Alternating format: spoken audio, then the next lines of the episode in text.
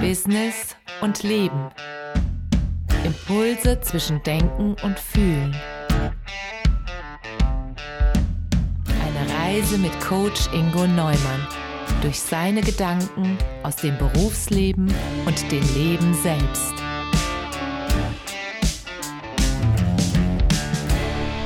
Ja, in der letzten Folge, da hatten wir uns ja mit den Bedürfnissen, den psychologischen Grundbedürfnissen im Wesentlichen beschäftigt und äh, ja, stellen wir uns mal vor, die wären alle so im Einklang, in so einer perfekten Balance. Ja, dann wäre das vielleicht auch so ein Weg zu Glück und Zufriedenheit.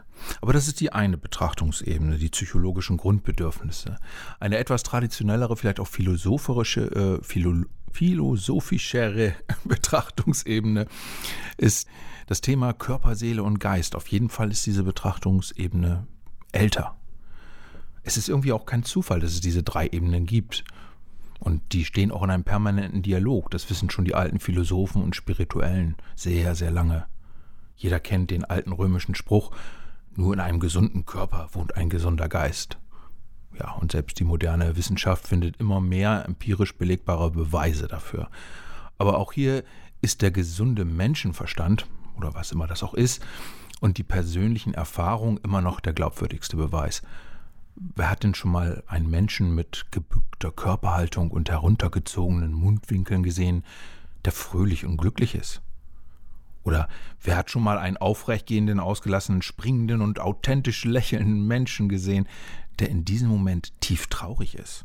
Ich glaube niemand.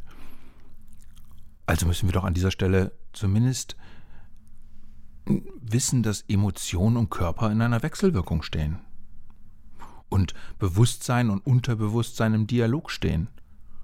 Das erleben wir auch täglich in unseren Träumen. In diesem Wechselspiel liegt vor allem auch ein unendlich großer Hebel für Glück und Zufriedenheit. Verschaffe ich mir positive Gedanken, helfen diese nicht nur meiner Seele. Sie können auch meinen Körper verändern, vielleicht sogar heilen, wie einige Menschen sagen. Gebe ich meinem Körper die Bewegung, die ihm gut tut, entstehen daraus positive Gefühle, die auch positive Gedanken auslösen also der Anfang einer Positivspirale. Schauen wir uns den Körper mal an. Irgendwie schon faszinierend, dass aus zwei Zellen so ein fantastischer Organismus entstehen kann. Zellen verschmelzen und teilen sich, schnell aus wird aus diesem Klumpen sowas wie ein funktionierender Organismus, dem es im Mutterleib zu eng wird, ein Kind wird geboren und wächst heran. Und der Zenit der körperlichen Reife ist dann so vielleicht im Alter zwischen 21 und 25 Jahren erreicht und nun geht's halt abwärts. Die körperliche Erosion setzt ein. Naja, vielleicht gibt es noch eine Ausnahme, die Ohren, die wachsen neben Lebensalter.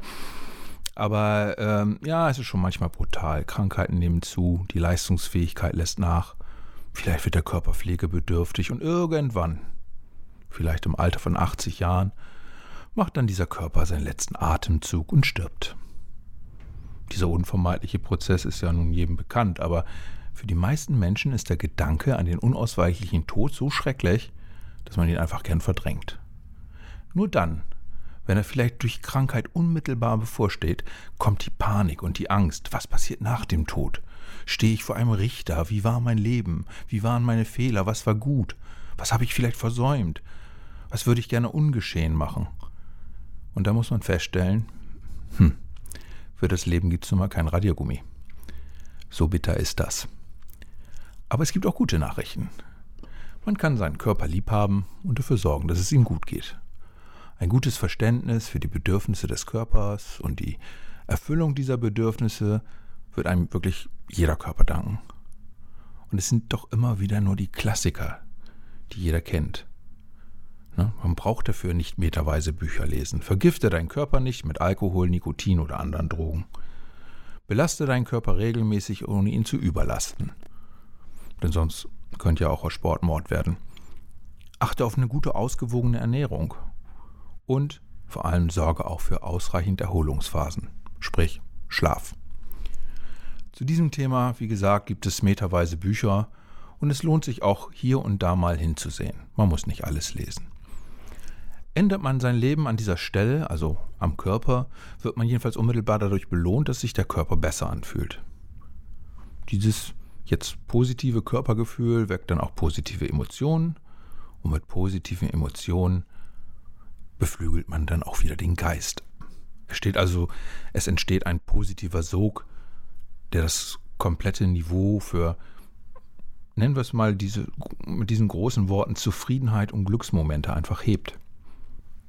Bei mir war zum Beispiel mal der Anfang, äh, die Entscheidung ins Fitnessstudio zu gehen und dann folgte die, folgten die anderen Dinge fast automatisch. Ich gebe zu, das Problem ist die Disziplin. Diese Entscheidung muss man ja auch durchhalten. Und so hoffe ich, dass die Belohnung durch Glücksmomente stärker ist als die, sagen wir mal, negative Kraft der Trägheit. Bei mir war es zugegebenermaßen ein Wechselspiel. Ich bin aber noch am Ball. ja, man kann also seine Entscheidung selber treffen. Man kann sich so bewegen, wie es einem der Körper rät. Es muss kein Leistungssport sein, aber die Bewegung sollte schon sein und sie wird einen auch aufrichten. Kommen wir zum nächsten großen Spieler neben dem Körper, das sogenannte kognitive Bewusstsein, Ratio. Ist doch schön, dass uns die Evolution so ein Bewusstsein geschenkt hat.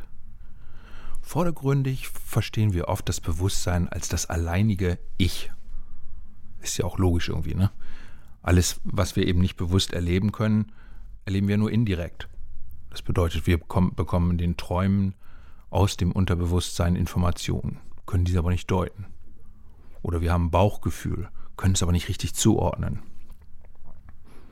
Und auch die Spirale des Körpers lassen sich mit herkömmlichen rationalen Denkmustern nicht immer eindeutig zuordnen. Das Bewusstsein ist also die Kraft, mit der wir uns selbst im Hier und Jetzt messbar steuern. Das Bewusstsein vermittelt uns Erkenntnisse, die real und bewusst entstehen, zumindest in unserer Wahrnehmung von Realität, und uns helfen, das Leben für uns in dem Kontext unserer Gemeinschaft irgendwie zu organisieren. Zumindest empfinden wir es so.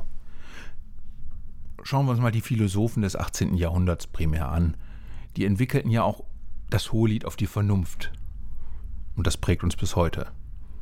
Damals war es noch sehr stark davon geprägt, ein, ein Gegenpol zu den vorherrschenden Machtstrukturen speziell der Kirche zu setzen.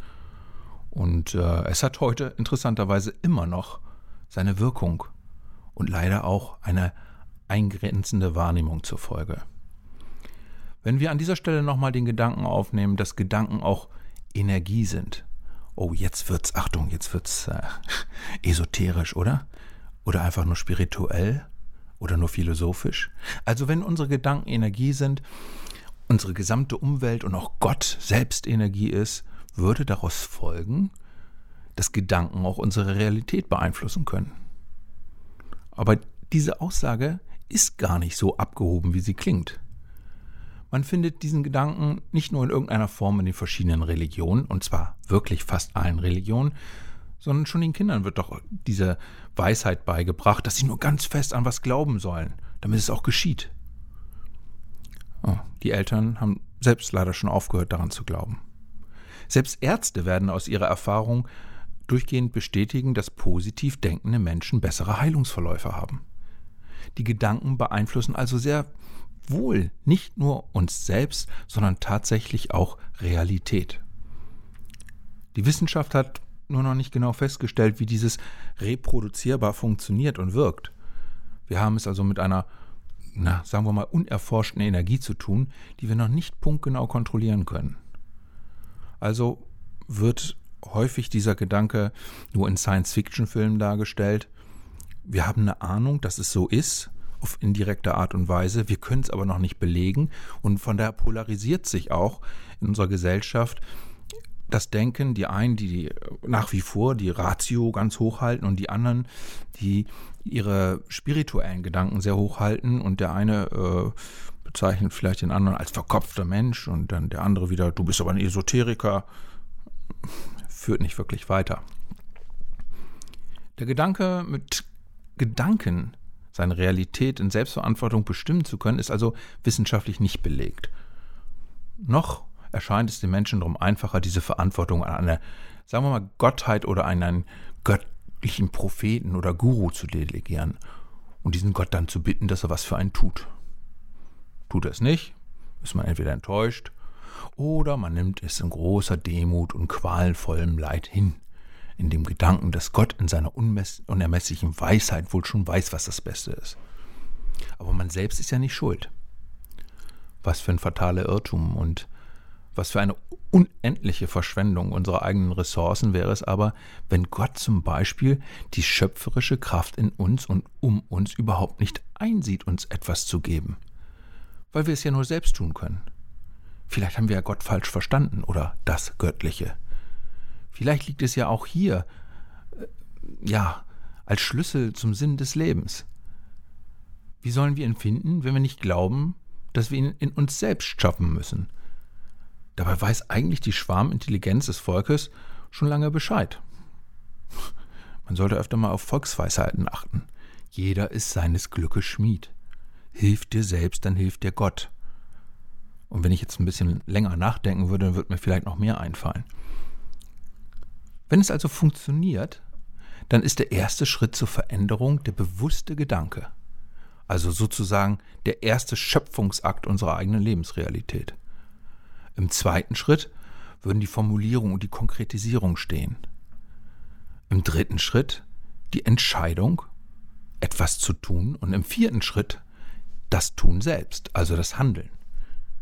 Wenn ich also denke, dass ich glücklich und zufrieden bin, werde ich mir vorstellen, wie es ist, so zu sein. Und wenn ich es mir vorstelle, kann ich auch die Entscheidung treffen, so zu sein, genau so zu sein. Und wenn ich die Entscheidung treffe, werde ich ganz automatisch auch die für mich richtigen Maßnahmen treffen, die dazu führen, dass ich glücklich und zufrieden bin. Soweit die Theorie. Eigentlich nur logisch mit dem Bewusstsein abgeleitet, aber wenn es doch nur so einfach wäre. Ist es nicht. Deswegen trotzdem richtig, meiner Meinung nach. ja, schauen wir uns jetzt mal das Unterbewusste etwas genauer an dort wo die Seele, die Emotion sitzt. Da gibt es nämlich noch einen mächtigen Gegenspieler, der das, was ich eben erzählt habe, torpediert. In den bekannten Religionen gibt es dafür Begriffe wie Teufel, Hölle, Dämonen, böse Geister und ähnliches. Ich würde es gerne einfacher formulieren. Es ist unsere eigene Furcht, unsere eigene Angst, die aus dem unterbewussten Reich der Emotionen gefühlt oder konkret den Weg in unser Bewusstsein findet.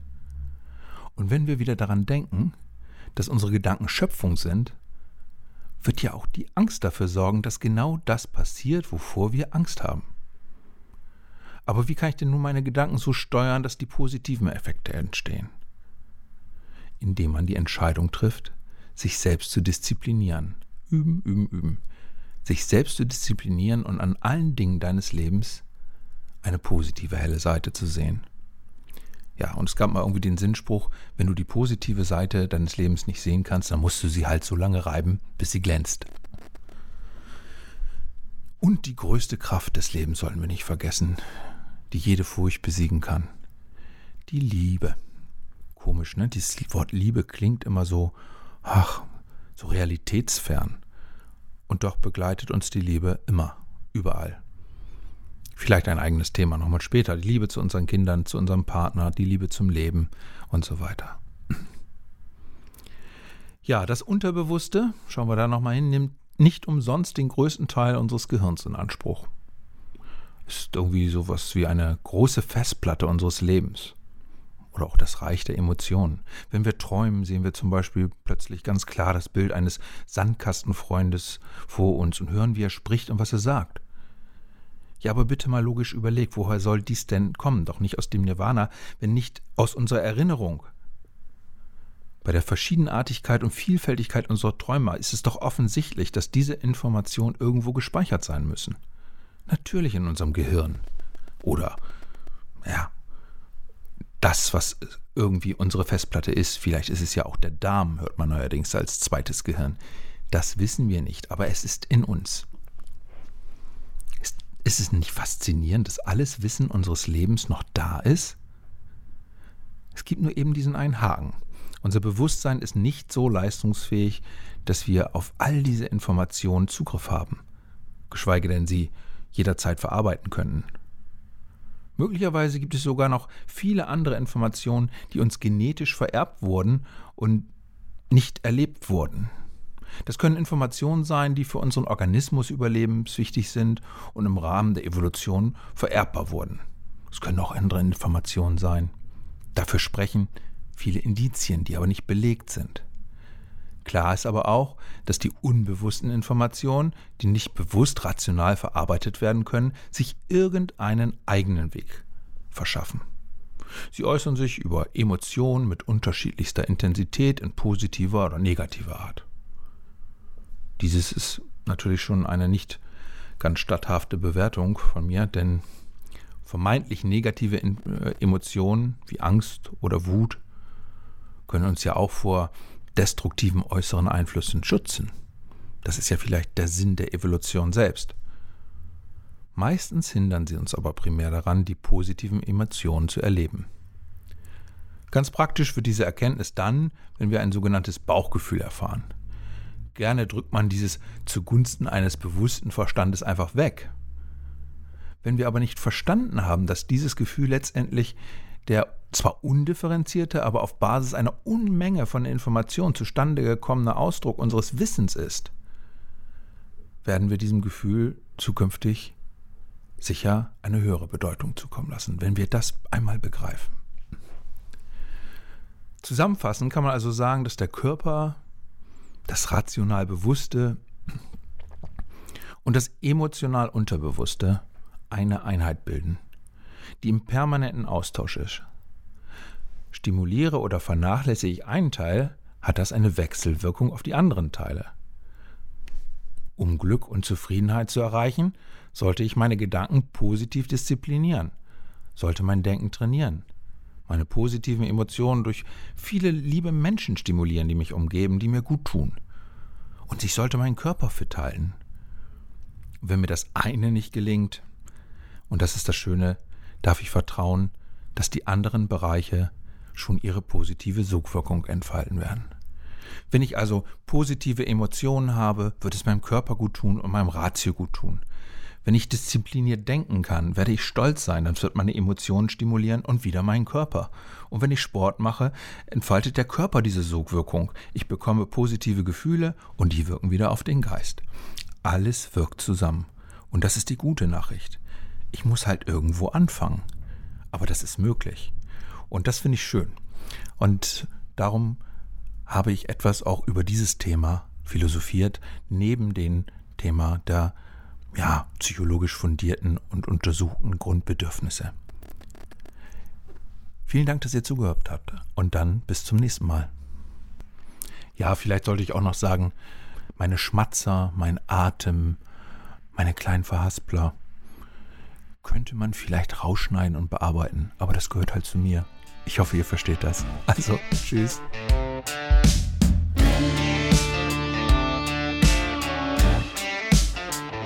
Business und Leben spricht Coach Ingo Neumann alle zwei Wochen über Themen aus seinem Berufsleben und dem Leben generell. Folgt dem Podcast auf eurer Lieblingsplattform, gebt eine Bewertung ab oder besucht Ingo Neumann bei coach-neumann.de.